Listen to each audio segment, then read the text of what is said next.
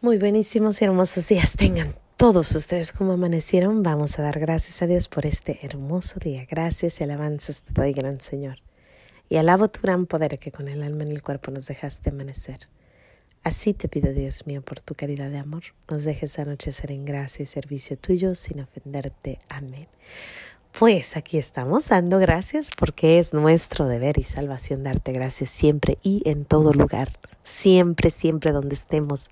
Vamos a dar gracias por el zacatito, por las florecitas, por el cielo, por los pajaritos, por los días tristes, por los días felices, por esos momentos de depresión, por los momentos donde sentimos que ya no podemos, por aquellos momentos donde sentimos la ausencia de nuestro Señor, porque también en eso hay romance, hay amor, andamos en la búsqueda de este gran, gran, gran amor. Y a veces Él se esconde, a veces Él está presente, a veces Él nos muestra su amor. Y hoy les quiero contar la historia de aquella ocasión cuando yo sentí que nuestro Señor me protegía. Fue la segunda vez en mi vida que yo sentí que nuestro Señor estaba ahí, estaba presente y me protegió. Yo recuerdo ese momento como uno de los momentos más grandes de mi vida. Seguido la cuento porque creo inmensamente que fue la mano de Dios la que me protegió y porque creo firmemente que ese día yo supe que yo no estaba sola. Yo supe que nuestro Señor era mi amiguito y que Él como lo promete en la Biblia, estaría conmigo todos los días de mi vida. Esta es una de las historias que a mí más me gustan de mi vida. Hay varias, pero esta es la historia que me hizo pensar, tengo que compartirla, tengo que compartirla al mundo, el mundo la tiene que oír porque así como hizo esto conmigo, así hace cosas contigo. Así hizo cosas con mi madre, con mis hermanos, con, los, con nuestros antepasados, con las futuras generaciones. Él es un padre bueno, un padre que protege, un padre que cuida, que nos guía por el sendero justo por el honor de su nombre. Que aunque caminemos por cañadas obscuras, nada tememos porque Él está con nosotros. Su vara y su cañado nos sosiegan y prepara una mesa ante nuestros enemigos. Él nos cuida, nos protege, nos guarda. Y no hay poder humano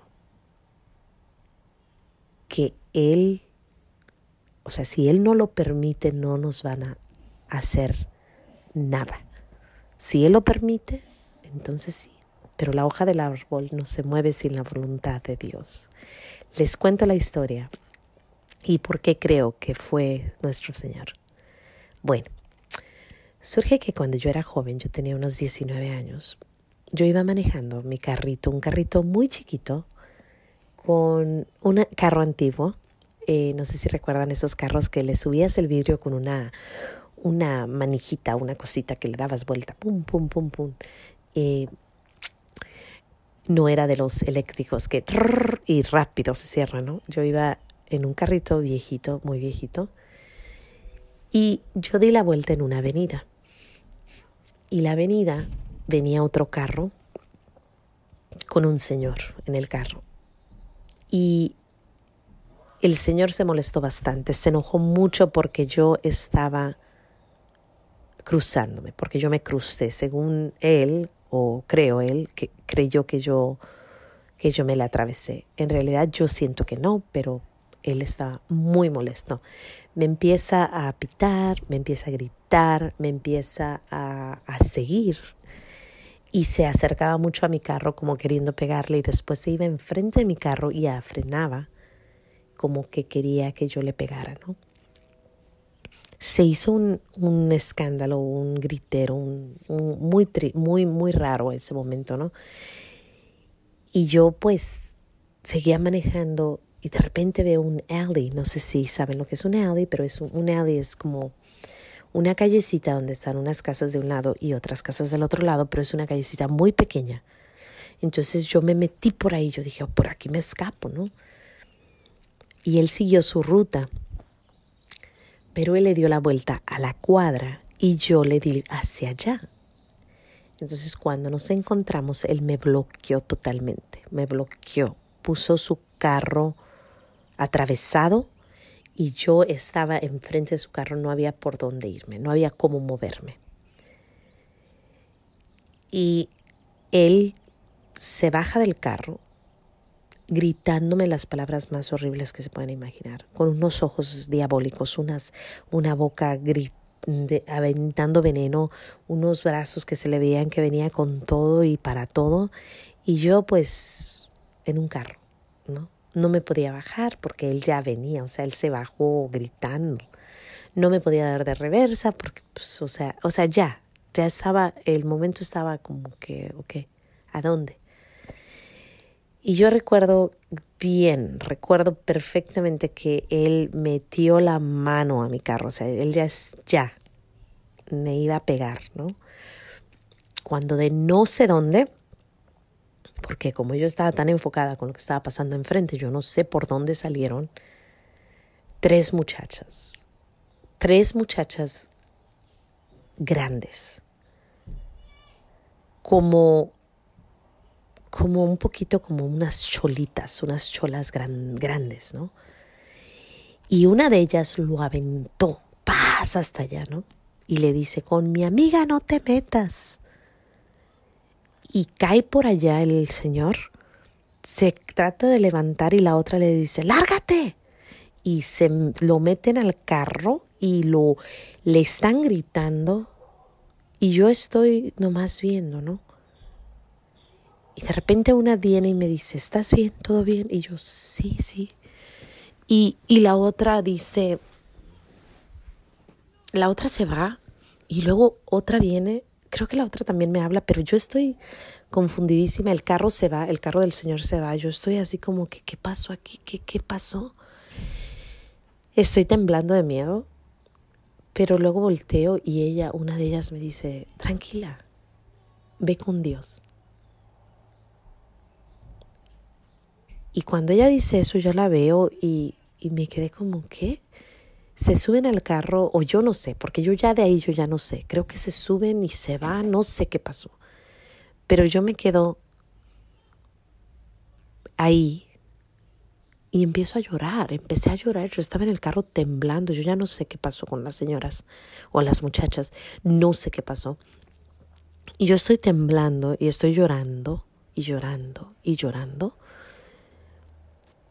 y cuando volteo enfrente, estaba la iglesia de la Santísima Trinidad. La iglesia de la Santísima Trinidad, Padre, Hijo y Espíritu Santo.